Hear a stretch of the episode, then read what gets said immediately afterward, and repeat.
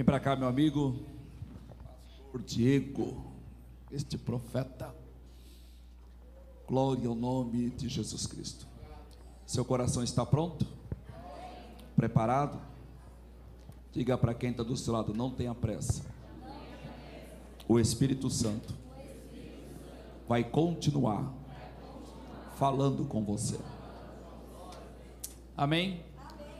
Se acomode, se assente aí, tem algumas cadeiras vazias. E eu tenho certeza que Deus ainda tem muito mais para transmitir aos nossos corações. Os irmãos estão alegres, felizes, se sentem honrados com a presença desse profeta. Pode dizer obrigado, Jesus. Obrigado, Jesus. A melhor forma de receber um príncipe do céu é estenda suas mãos para cá.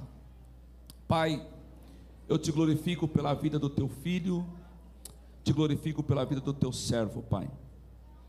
Nesta hora, Pai querido, mais uma vez ele está neste altar para transmitir à tua igreja uma palavra na qual o Senhor já colocara em seu coração. Os nossos corações já estão prontos e na expectativa, Pai, de tudo aquilo ainda que o Senhor tem para falar conosco. E eu lhe faço um pedido a Deus, enquanto o teu filho está aqui servindo a tua igreja, cuida da casa dele, cuida da família dele, cuida dos negócios dele. É o que nós te pedimos e já te agradecemos. E você aplaude ao Senhor Jesus.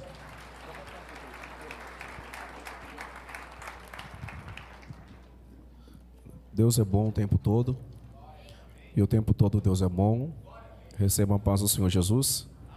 Se você puder, por gentileza, coopere comigo nessa oportunidade, abrindo a sua Bíblia em Atos dos Apóstolos, seu capítulo 15. Atos dos Apóstolos, seu capítulo 15. E o verso primeiro. Estou muito feliz de poder voltar a esta casa de oração e poder ser útil ao reino para transmitir uma palavra ao coração dos irmãos. Deus sentou um texto em meu coração e acredito que Deus vai falar com alguém aqui nesta noite. Assim está escrito.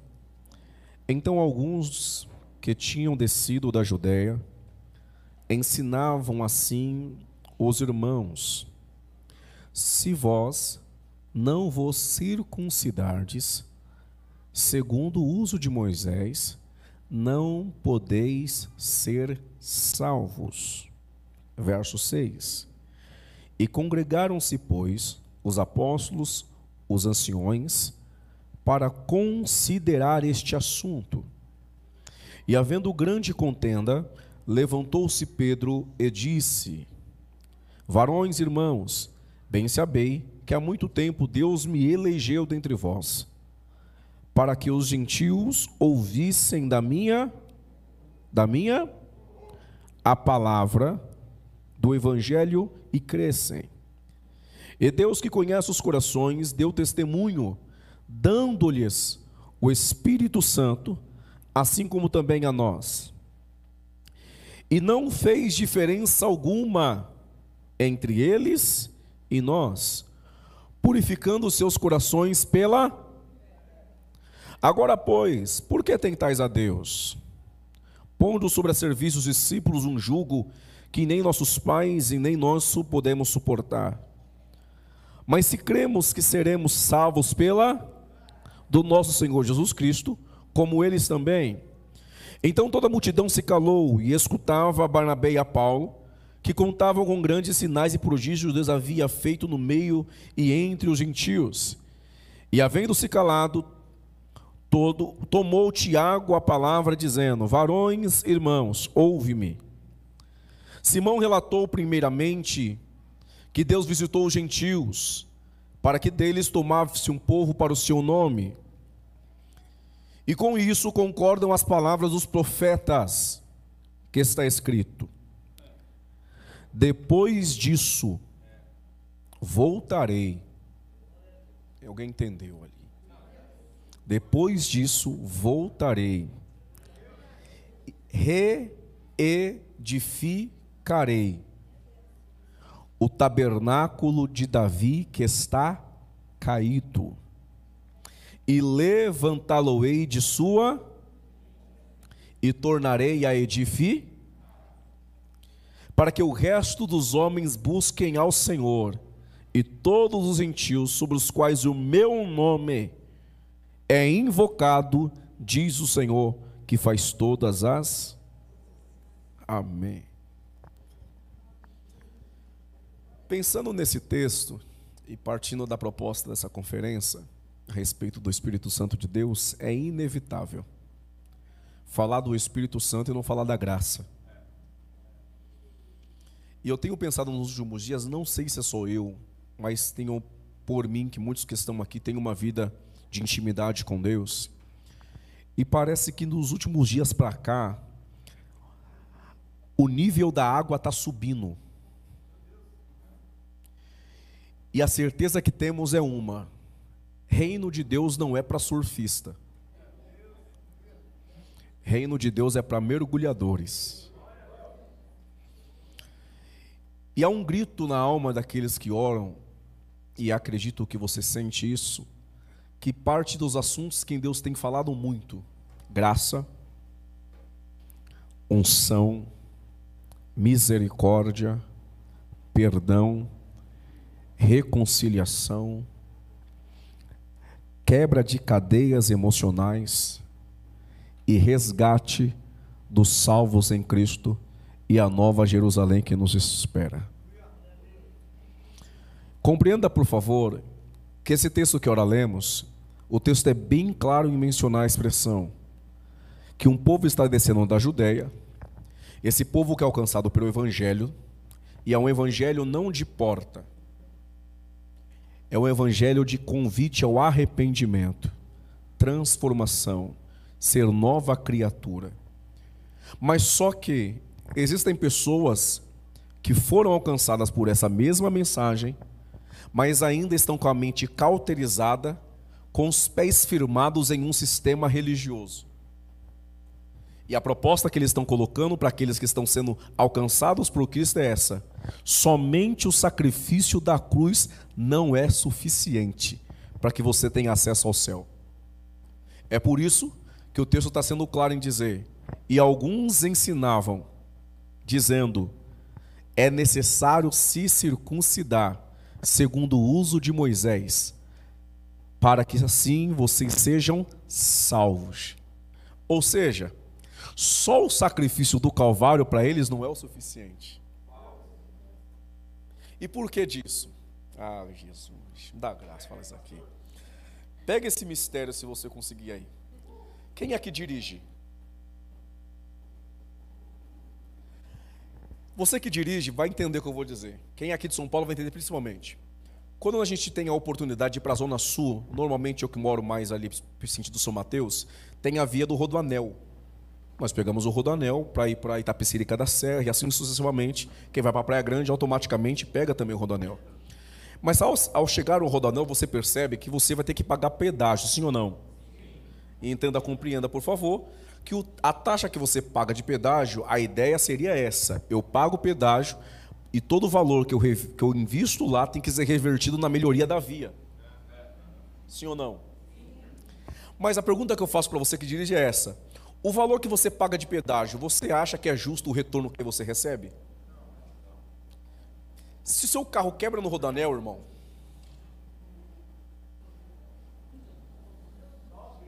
É isso aí, eu estava esperando esse manto. Não tem iluminação, não tem policiamento, não tem um posto de gasolina, não tem um borracheiro. Se quebrar lá, vai dar ruim. Aí Deus gritou na minha alma, que eu sou muito simples. Então Deus gritou na minha alma, presta atenção. Você paga o pedágio, esperando que você há um retorno, mas o retorno não vem. A via está esburacada, não tem iluminação, não tem policiamento, não tem posto, não tem borracharia, não tem nada. Aí Deus falou para mim, percebeu? A religiosidade é o pedágio que cobra aquilo que Cristo nunca cobrou. Pegou não? Vamos lá de novo. O sistema religioso cobra coisas de mim e de você que Cristo está olhando, que é o caminho, está dizendo, para chegar lá, não precisa.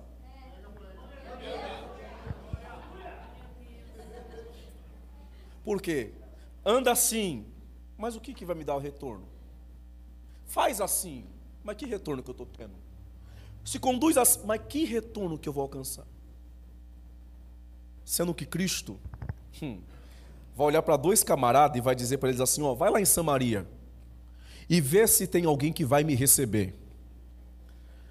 Aí vai Tiago e João. Quando Tiago e João chegam, presta atenção que Lucas vai ser claro em informar que Tiago e João acabam de receber poder, eles expulsam o demônio, têm poder de curar enfermo e estão recebendo uma orientação para ir para Samaria. Quando chega em Samaria, o texto diz: os samaritanos não receberam. Motivo?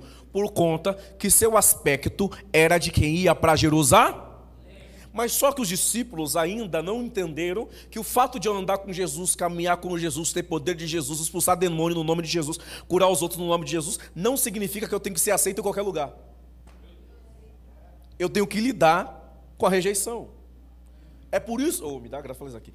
É por isso que quem tem o reino não pode ficar pensando, quem me viu passar na prova e não me ajudou, quando vem na bênção vai se arrepender. Porque Romanos 12, 14 vai ser claro. Abençoai aqueles que vos perseguem, abençoai e não os amaldiçoai, chorai com os que choram e alegrai com os que se alegram. Então, quando eles são rejeitados, eles vão voltar para Cristo e vão dizer a seguinte expressão: Senhor, faça como Elias fez, manda fogo do céu e mata toda essa raça de samaritano. Aí Jesus para, ouve e faz a seguinte pergunta: De que espírito vocês são? Não sabeis vós que o filho do homem não veio para destruir a alma do homem, mas ele veio para salvá-la? Isso é Lucas. Quando você abre a Bíblia em João 4,4, vai dizer assim: ó, e era necessário passar por Samaria. Aí o texto continua: E Jesus, já cansado do caminho, parou na fonte de Jacó, pelo que uma mulher samaritana foi à fonte tirar água, e Jesus disse a ela: Dá-me água para beber. E ela responde: Como tu fala comigo, sendo tu judeu, sendo samaritana? Não pode. Aí ele disse: Se tu soubesse a água que tu tira da fonte, tu vai voltar a ter sede, mas a água que eu te der, o nível está subindo. Aí ele faz a pergunta: a hora é essa que os verdadeiros adoradores adoram o Pai? Ah, me dá graça falar isso aqui. Presta atenção. Jesus está sozinho com a mulher na fonte, sim ou não? Os discípulos foram fazer compra. Jesus sozinho com ela, pastor. Jesus vai olhar para ele e vai dizer assim: ó, vai buscar o seu marido. E ela responde: não tenho. E ele responde dizendo: tiveste cinco. E o que tu tá agora não é seu. Espera aí.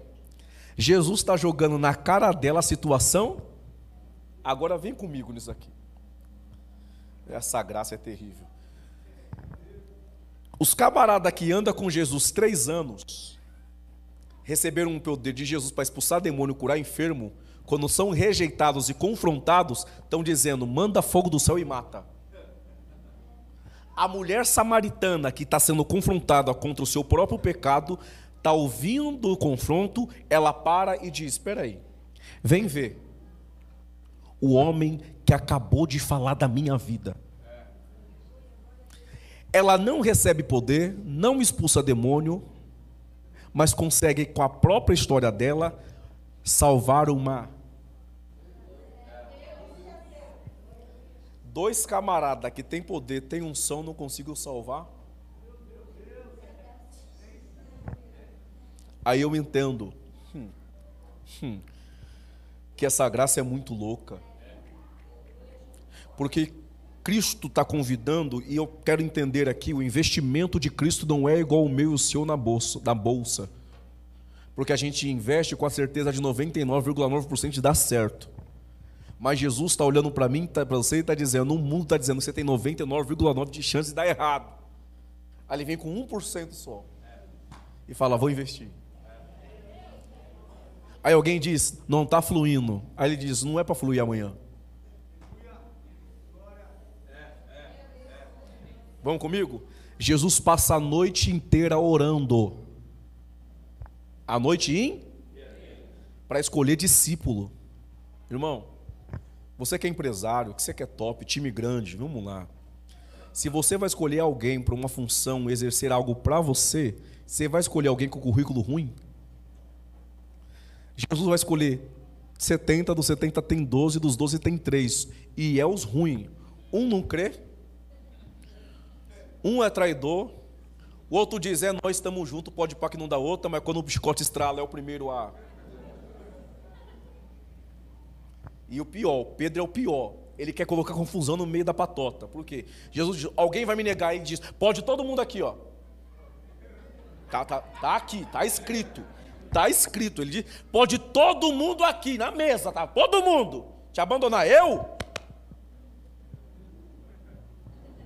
Aí o Cristo vai olhar e vai dizer, vem cá. Assim está escrito: Eu ferirei o pastor e as suas ovelhas. Mas ele insiste dizendo: É nós. Aí Jesus está dizendo: Antes do galo cantar, tu me negará? Entenda essa graça. Antes de Jesus dizer essa expressão, ele tinha dado um ensino. E qual é o ensino que ele dá? Quem me negar diante dos.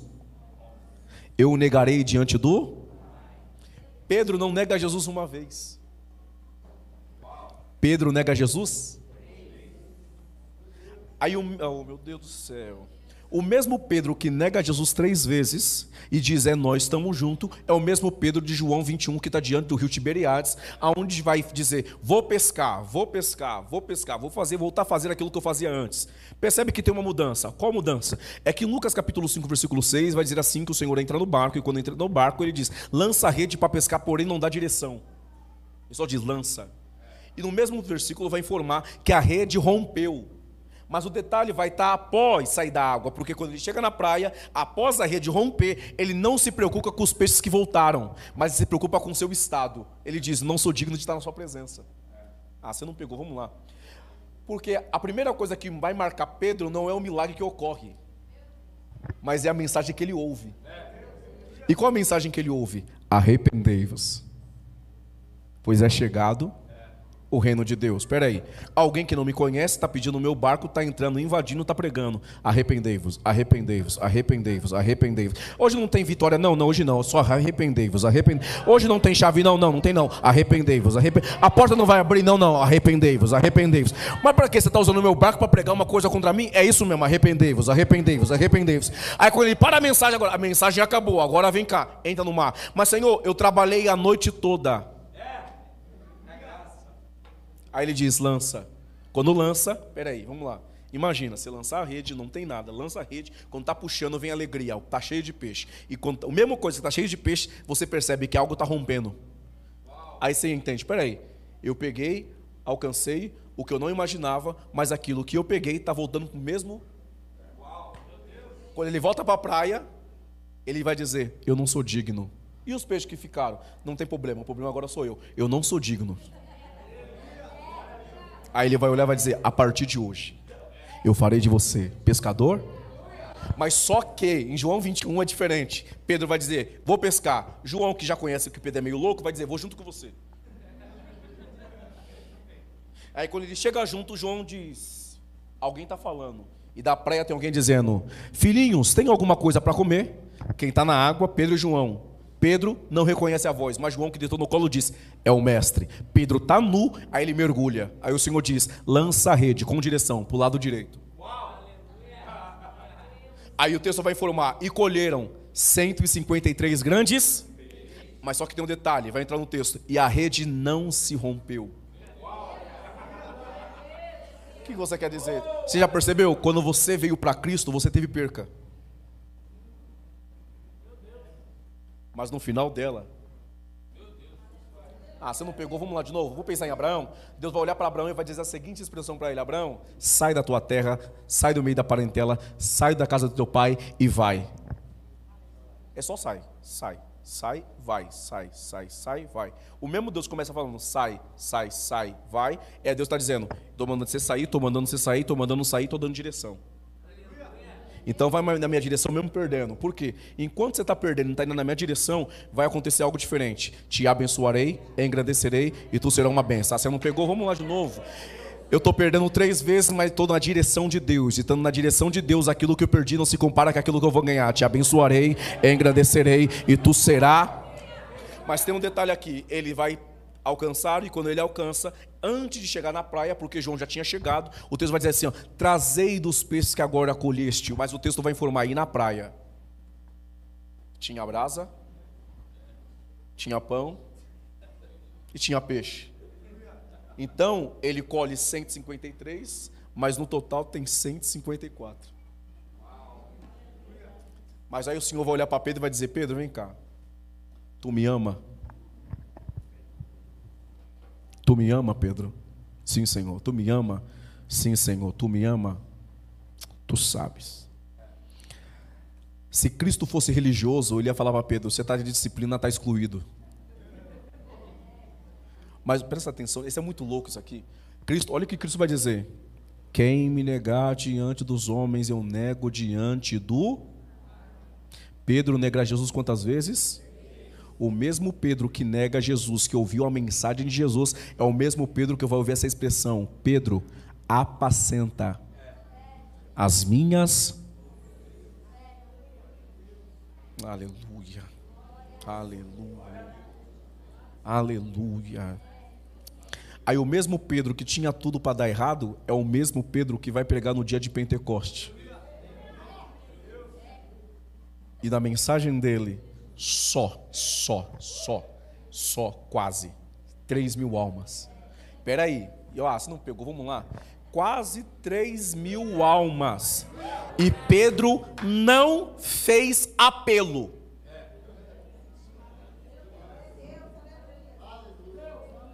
O povo ouve a mensagem e pergunta: Como faço para ser salvo? Ah, irmão. Vamos lá? Esse negócio de graça é muito louco, cara. Porque, da mesma maneira, quem nunca, só vai entender isso aqui quem é humano. Quem é religioso não vai entender. Quem é humano entende que quando eu falho, eu olho para Deus e digo: hoje não vou para o culto, não, porque está ruim aqui. E se eu falar alguma coisa, Deus vai me matar na hora. Aí você fala, quero ficar escondidinho. Você vem até meio camuflado. Aí o pastor, usado por Deus, fala assim: ó, hoje você vem que você vai ter oportunidade. Mas na sua mente está aqui: Deus vai me matar, Deus vai me matar, Deus vai me matar, Deus vai me matar, Deus vai me matar, Deus vai me matar, Deus vai me matar. Aí no meio do caminho de vir para lá, para cá, você olha para Deus e diz no coração: Deus tenha misericórdia da minha alma, Senhor. Fala com alguém, por favor. Deus tenha misericórdia. Não me envergonha hoje, não, mas tem misericórdia de mim, Senhor, me dá graça. E você vem quebrado. Aí Deus te usa. Aí você fica com cara de ué. Aí você pergunta para Deus, por quê? Aí Deus está olhando e está dizendo, não é por você.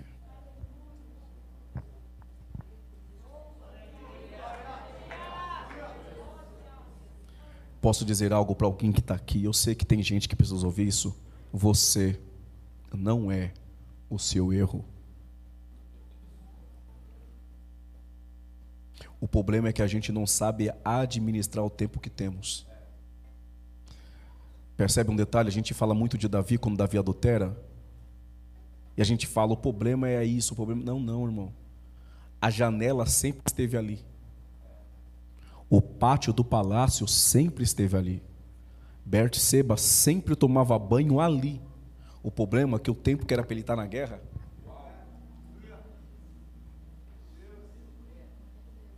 ele está andando. E percebe um detalhe? Eu, vai, eu vou ter que falar do pecado, mas você vai entender que você é salvo. Você já percebeu? A maioria das vezes que a gente erra, a gente está parado. Mas como nós estamos em movimento em Deus, Ele é baixúria. Hum. Deus, próprio Deus nos protege, o próprio Deus nos avisa. Aí tem uma coisa chamada Espírito Santo que fala para a gente nos conceder discernimento. É Ele que soa dizendo: não vai por esse caminho, entra por esse, não vai por aqui, vai por aqui, não anda. Aí eu quero entender um detalhe que o texto que nós lemos. Se vocês não andarem conforme o uso de Moisés, não pode ser salvo. Qual o problema? Se circuncidar. E o que é essa circuncidar? Era retirado um vestígio do prepúcio masculino do órgão genital do homem, e quando isso acontecia, ele fazia parte de uma aliança conectado com aquilo que Deus fez um pacto com Abraão. Esse pacto que Deus faz com Abraão vai dar continuidade com Moisés. E o que me chama a atenção é que o simbolismo disso é muito lindo. Eu tiro a carne para fazer parte da aliança. Eu tiro a carne e faço parte da aliança. Porém, eu tiro a carne de fora e é possível permanecer com a carnalidade mas por que eles estão obrigando a se circuncidar? Se puder colocar aqui, por gentileza, se você quiser abrir a sua Bíblia, abra a sua Bíblia em Gálatas capítulo 6, versículo 10. Ele está aqui. Ele está aqui. Gálatas capítulo 6, versículo 10. Eu estou sentindo o céu aqui. Pensa comigo, só um abre aí, Gálatas 6,10. Gálatas 6,10. Eu quero entender, irmão Wesley, esse negócio de graça. Presta atenção. Olha o que está dizendo em Gálatas 6,10. Ei, Jesus, me dá graça falar isso aqui. Então, enquanto temos tempo, façamos o bem a a vírgula principalmente aos domésticos. Aí entra uma hipocrisia que a gente vive. Qual? É que nós oramos para que Deus salve, sim ou não? Consagramos para que Deus salve, sim ou não? E vamos lá e evangelizamos, sim ou não? Por que, que a gente toma uma atitude totalmente contrária quando é alguém de dentro que erra? Vamos para a Bíblia? Se puder colocar aqui, Tiago capítulo 4, versículo 17. Tiago 4, 17. Vai dizer o texto se você quiser achar também. Tiago 4, 17. Vai dizer assim: ó, Aquele, pois, que sabe fazer o bem e não comete eu estou falando de pecado bíblico, que está aqui. Não pecado que os dinossauros da religião colocaram. Pecado bíblico. Aí a pergunta que eu faço para você, e eu quero que você seja edificado pela Bíblia, é essa. Olha o que, olha o, que o texto está dizendo. Aquele, pois, que sabe fazer o bem e não faz, este comete. Se eu estou em pecado, algumas coisas eu não posso fazer, sim ou não? Agora a pergunta que eu faço para você é simples, você responda para você. Que hora é agora? Que horas é agora? Tem horas? Oito e meia. Agora é oito e meia. Você teve da meia-noite de ontem até agora, 20 e 30, para fazer o bem. Você fez? Se praticou o bem? Se não praticou o bem, o que você cometeu? E se está em pecado?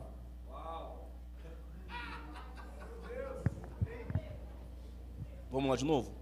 Você teve 20 horas e 30 minutos para praticar o bem. Por orgulho, ou por maldade, ou por desconexão com o reino, de repente você não praticou. Se não praticou, pela Bíblia está dizendo que você. Se você está em pecado, você é digno de estar na presença? E o que difere da gente que pode praticar o bem e não, não, não pratica, erramos, de um homossexual que de repente pode entrar nessa igreja Porque de repente ele entra e não sabe. A gente está aqui. Eu sei que é difícil dar glória nesse negócio.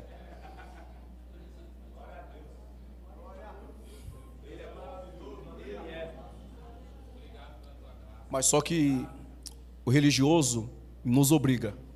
Se puder colocar novamente, Gálatas capítulo de número 6, versículo 11. O religioso nos obriga a se circuncir. Por qual motivo? Está aí no texto. Gálatas capítulo 6, versículo 11, se puder colocar por gentileza. Olha o que Paulo vai escrever. Veja que com grandes letras vos escrevi, por minha, verso 12. Verso 12. Todos os que querem mostrar boa aparência na carne, esses vos obrigam somente para não serem perseguidos por conta da cruz a cruz todo dia bate na nossa cara. Quando a gente fala, sou melhor do que fulano, a cruz fala, abaixa a bola. Mas fulano pecou, abaixa a bola. Mas fulano tá, abaixa a bola. Mas abaixa. A mesma graça que te alcança e faz você estar tá de pé, é a mesma graça que pode alcançar alguém lá também, trazer para cá, encher. Eu tô pregando para quem está aqui. Elema shuri mikandaraia. O problema nosso é não entender o propósito do sacrifício de Cristo. A gente está como, infelizmente, os discípulos do Monte da Transfiguração. Por quê? Jesus chama, vem orar. Os caras nem querem orar. Não ora e está aí subindo. Quando sobe, estão dormindo. Quando acorda, Jesus já está transfigurado. Quando está transfigurado, está Elias e Moisés. Quando está Elias e Moisés, já estão conversando. Quando estão conversando, o ambiente sente de glória. Aí Pedro diz: Bom é estarmos aqui. Mas você orou? Não. Mas bom é estarmos aqui. Aí Jesus olha e diz: Você não entendeu nada ainda. Aí o texto diz: E a nuvem desceu de glória e envolveu. Espera aí, pensa comigo. Pedro está dizendo: Bom é estar porque ele ouve voz, está tendo visão e está vendo a glória, mas não está entendendo o propósito dela. Aí quando Deus desce na nuvem de glória e envolve, o texto diz, e os discípulos temeram. Peraí. Está com medo do quê? Aí os céus vai dizer assim, ó, este é meu filho amado. Aí Pedro vai dizer, vamos fazer três tendas. E vamos ficar aqui. Olha o egoísmo. Em, eu quero ficar aqui, porque eu estou sentindo a glória aqui, não estou nem preocupado com quem está lá. Tem três no monte, discípulos no monte, e tem nove no pé. Os três que estão vendo visão, ouvindo voz e vendo glória, está dizendo: quero ficar aqui, quero ficar aqui. Aqui é meu lugar, este é meu lugar, eu vou ficar aqui, eu vou permanecer aqui. Mas o Senhor está dizendo: não, vai ter que descer. Quando desce, o texto diz: e eles não falaram para ninguém que eu estava vendo.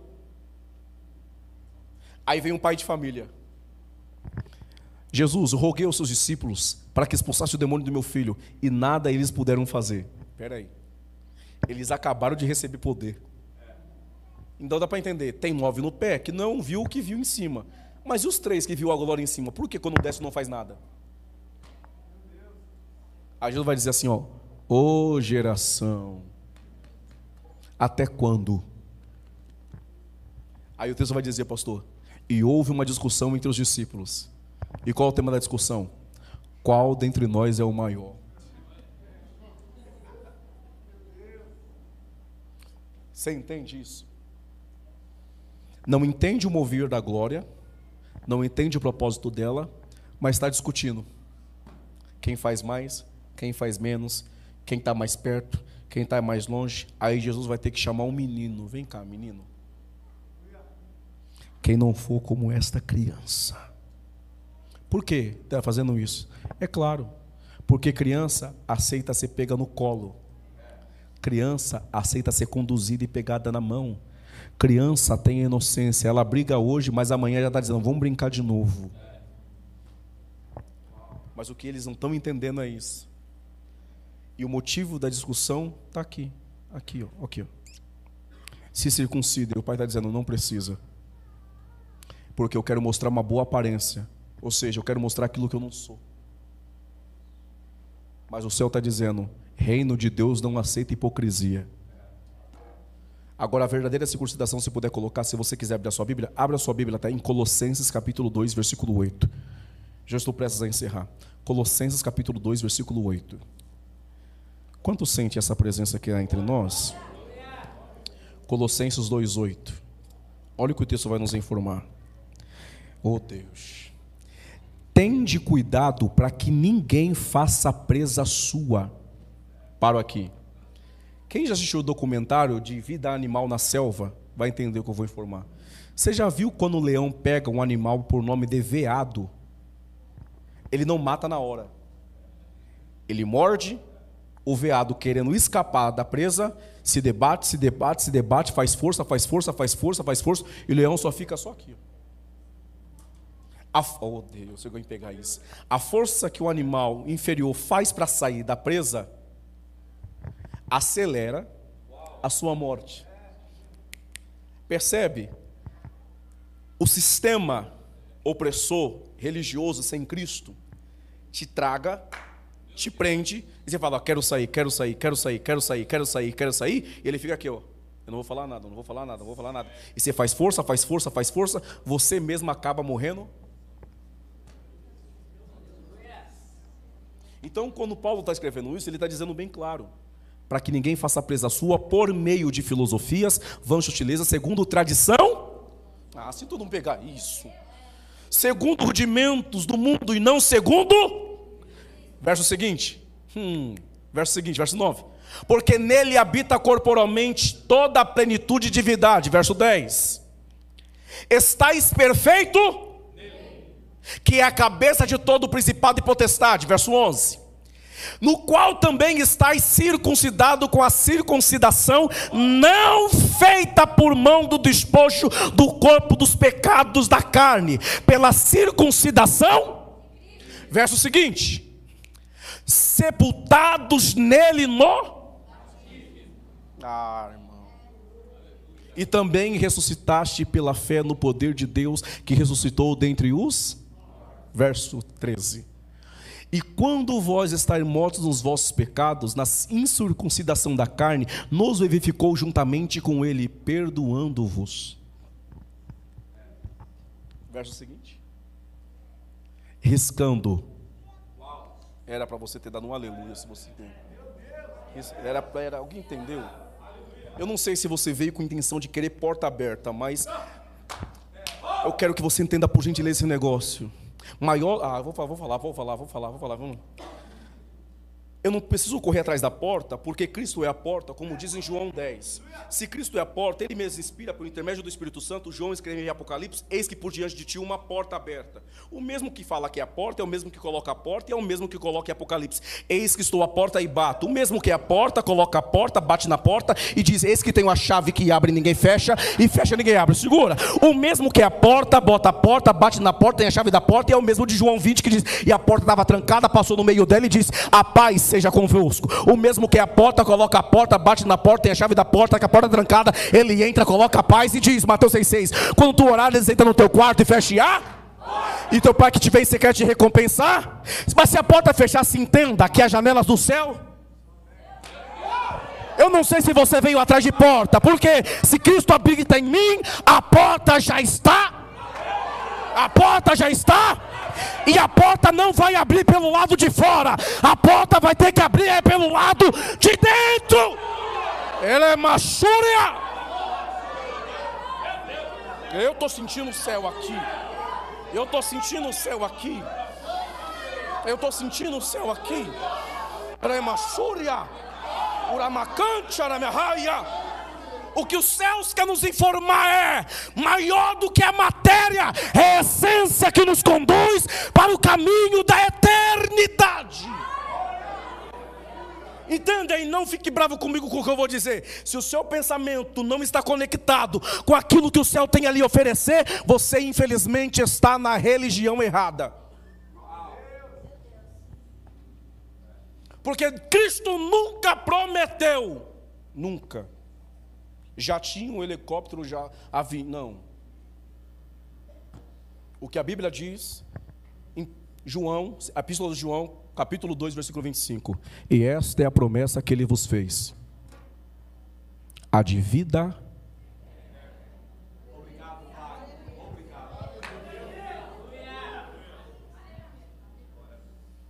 Agora entenda. Eles querem implantar uma religiosidade. Mas o Cristo está dizendo, aqui. Agora eu quero que você compreenda e já vou encerrar. O que Cristo requer de nós não é que a gente fica com aquela oração costumeira linda. Ó oh Deus, estou no oráculo santo da tua presença, desejando sentir o beneplácito da sua glória que invade esse local e me preenche. Não, não, não, não, não, não, não, não, não, não. A oração que Cristo ouve é aquela do filho pródigo. Pai, já não mais sou digno de ser chamado teu filho. A oração que Cristo ouve é aquela que quando você erra, quando eu erro, a gente olha para o céu e diz: Deus, está tão difícil vencer esse pecado. Está tão difícil vencer essa situação que está aqui dentro. A oração que Cristo ouve hum, é quando você erra e diz, de novo? Para ficar assim, o melhor é voltar para o mundo. Mas mesmo assim, o Espírito soa no seu ouvido dizendo: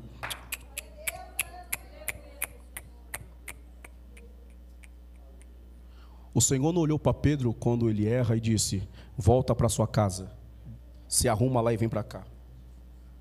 O Senhor não olhou para Pedro e disse: Volta para o barco e vem andando de novo. Posso pensar com você? Quer pensar comigo? comigo? Eu entendo, pastor, que o maior símbolo da graça no Antigo Testamento é um homem chamado Davi.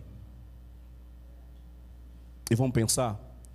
Saul erra contra o altar, Deus o rejeita na hora.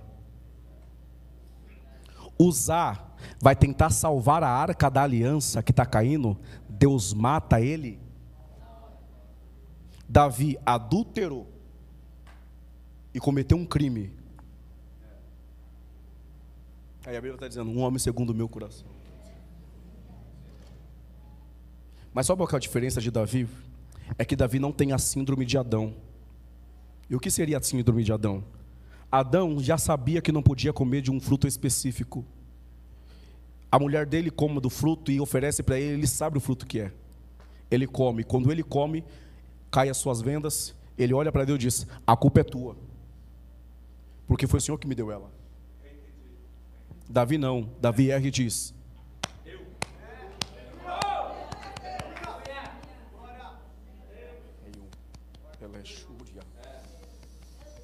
eu estou sentindo o céu aqui. E sabe o porquê ainda Deus não jogou sua situação, a nossa situação, num ventilador? Porque ainda você chora dizendo: está difícil vencer isso. Um coração quebrantado e contrito, Deus não despreza. Erebaxandaraia. Ele é Shúria. E aqui eu quero pensar com você nesse texto encerro aqui. Deus está dizendo: Eu voltarei e reedificarei o tabernáculo que está caído. Espera aí. Por que Deus não restaura o tabernáculo de Moisés? Porque no tabernáculo de Moisés vale mais o que eu tenho para oferecer do que exatamente aquilo que eu sou. Por que Deus não restaura o tabernáculo de Salomão? Porque vale mais a beleza externa do que a essência. Mas por que Deus restaura o tabernáculo de Davi? Por conta da simplicidade. E o Espírito me leva a pensar com você aqui. Sabe que Deus lembra e manda falar da simplicidade que você tinha de dobrar o joelho e abrir a Bíblia, e ao ler um texto da Bíblia, as lágrimas corriam no seu rosto. Daqueles momentos que você tinha com o Senhor, de ir trabalhar, e antes de sair de casa fazia uma oração, e ao entrar no carro, o Espírito te visitava, e você teve que parar até em acostamento, só para sentir a glória de Deus que estava ali. Daqueles momentos que não tinha ninguém na sua casa, e você fazendo os seus afazeres do seu lar, Deus decidiu descer no ambiente e você sentir a glória de Deus e Deus falar: abre a palavra que eu quero falar com você. Aí você abria a palavra e a palavra que você abria em casa era a mesma mensagem que Deus falava com você no culto. O que Deus está com vontade de fazer com você de novo é de você voltar a ter aquela sensibilidade. Alguém dizer para você assim: vai, o Deus falar, vai na casa de Fulano. E quando você chega na casa de Fulano, alguém diz: Eu estava em oração e Deus já me disse que você viria aqui. O que Deus quer. Oh, meu Deus do céu. O que Deus quer fazer com a igreja nos últimos dias é fazer com que a igreja para de colocar Deus dentro de uma caixinha dizendo: Deus, hoje é o culto da libertação, então só liberta, cura não. Hoje é o culto só faz isso aqui, isso aqui você não pode. O que Deus quer fazer, só vai entender quem já viveu essa experiência. O que Deus quer fazer nos últimos dias é aqueles cultos que Deus pega o final do culto, coloca no começo.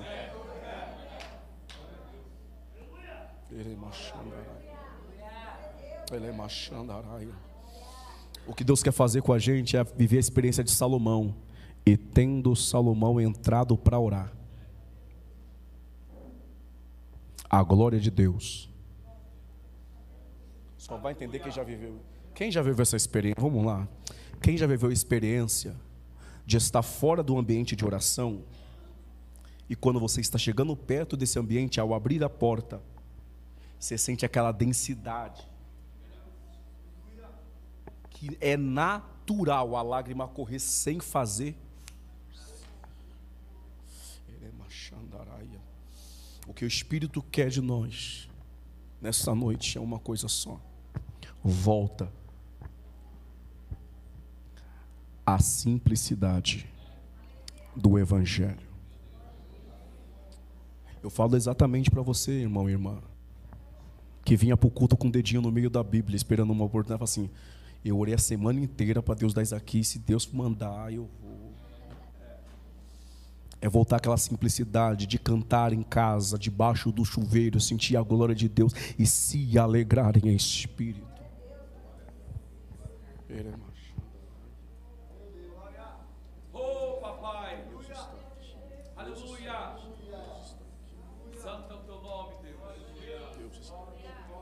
Deus não quer que a gente viva uma vida se contentando com um arrepio. Alguém está entendendo? Alguém está entendendo? Alguém está entendendo? Alguém está entendendo? Um arrepio é muito pouco para tudo aquilo que Deus tem para oferecer. Tcheré machandaraia. Só quem já provou dessa água sabe quanto é maravilhosa. Só quem já provou dessa essência, de sentir o Espírito Santo invadir sua casa de verdade, sabe do que eu estou falando. Só quem já sentiu essa oportunidade, Deus fala assim: desce do ônibus agora e vai falar com aquela pessoa e você ir lá falar, a pessoa falou assim: era tudo o que eu precisava ouvir. Só quem já viveu essa experiência de falar, Deus fala: liga para fulano, você fala, é da minha cabeça. Quando você liga, ela diz: era o que eu precisava.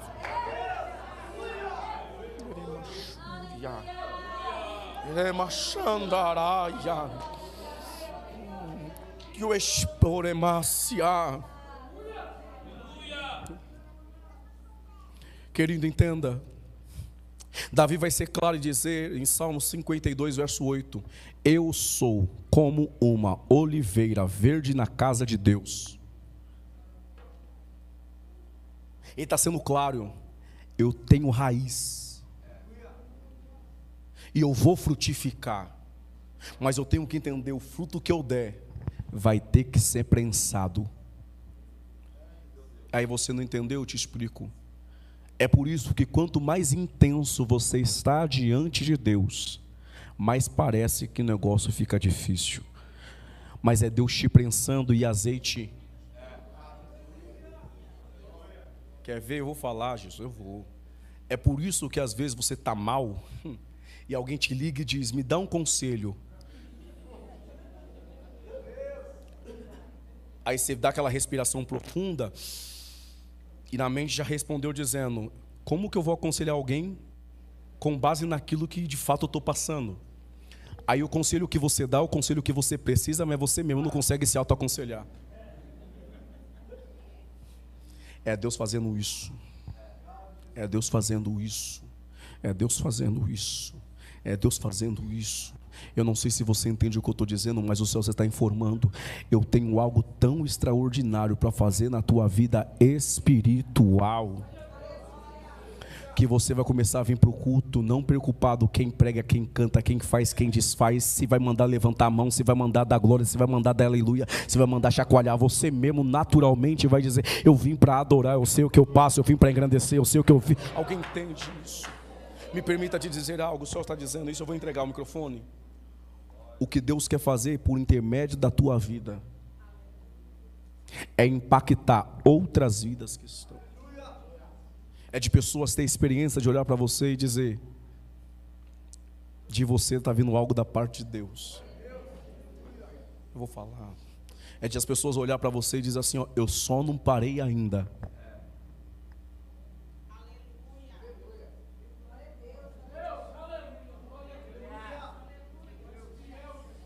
Eremaia. Me permita dizer, tem gente que se espelha demais em você. Por mais falho que você seja.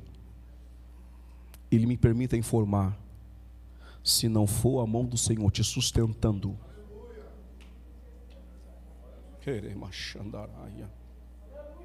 entenda que você é luz por onde você passa. Tem pessoas que estão na escuridão e estão tá olhando para você e está dizendo: É Ele. E termino aqui e faço só uma oração. A banda vai louvar? Alguém vão louvar? Se quiser se preparar, pode se preparar já. Mas percebe o que o texto está dizendo? Eu somente posso só pregar o que está dentro do texto. Levantá-lo-ei. O tabernáculo que está caído. Olhe para cá.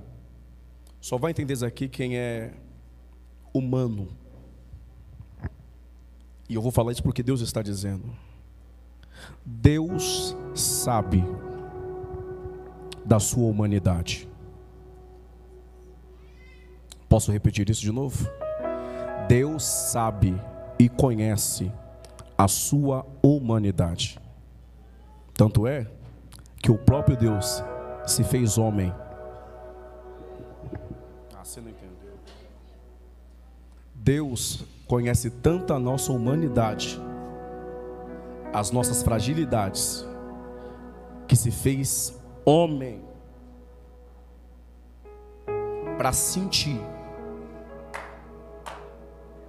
o que eu, você sente. E vamos lá? Hum. Ingratidão, Jesus sabe qual é a dor. Traição, Jesus sabe qual é a dor. Falta de reconhecimento, Jesus sabe qual é a dor. Julgamento, Jesus sabe qual é a dor. Fazer por alguém e ninguém retribuir, Ele sabe. Ter uma missão e querer jogar tudo para cima, mas dizer não posso porque tem alguém que precisa de mim. Ele sabe o que é eu ter que continuar, mesmo querendo largar tudo, mas continuo. Porque a estrutura de um ambiente, o Senhor sabe o que é andar com pessoas e você compartilha a sua dor, e as pessoas falam assim: Amém, vamos orar. Mas elas mesmas vão fechar os olhos e dormir também. Jesus sabe o que às vezes você pedir apenas uma oração, alguém que ore com você, e as pessoas não dão a mínima, porque tem gente que está aqui me ouvindo, você não quer muita coisa. Nessa situação, às vezes é um abraço pode fazer toda a diferença. Às vezes é alguém que senta do lado e diz: Fala nada não. Deita aqui. Chora.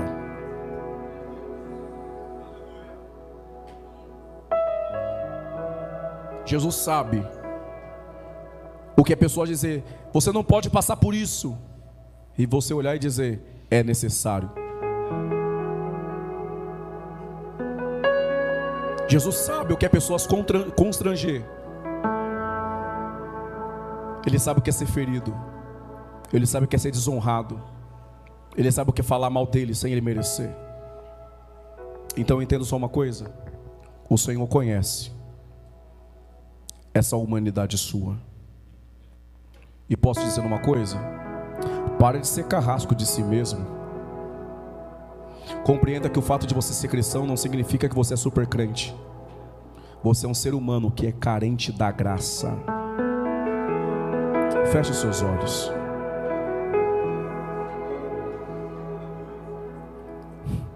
Eu quero que você ore por você agora. Senhor.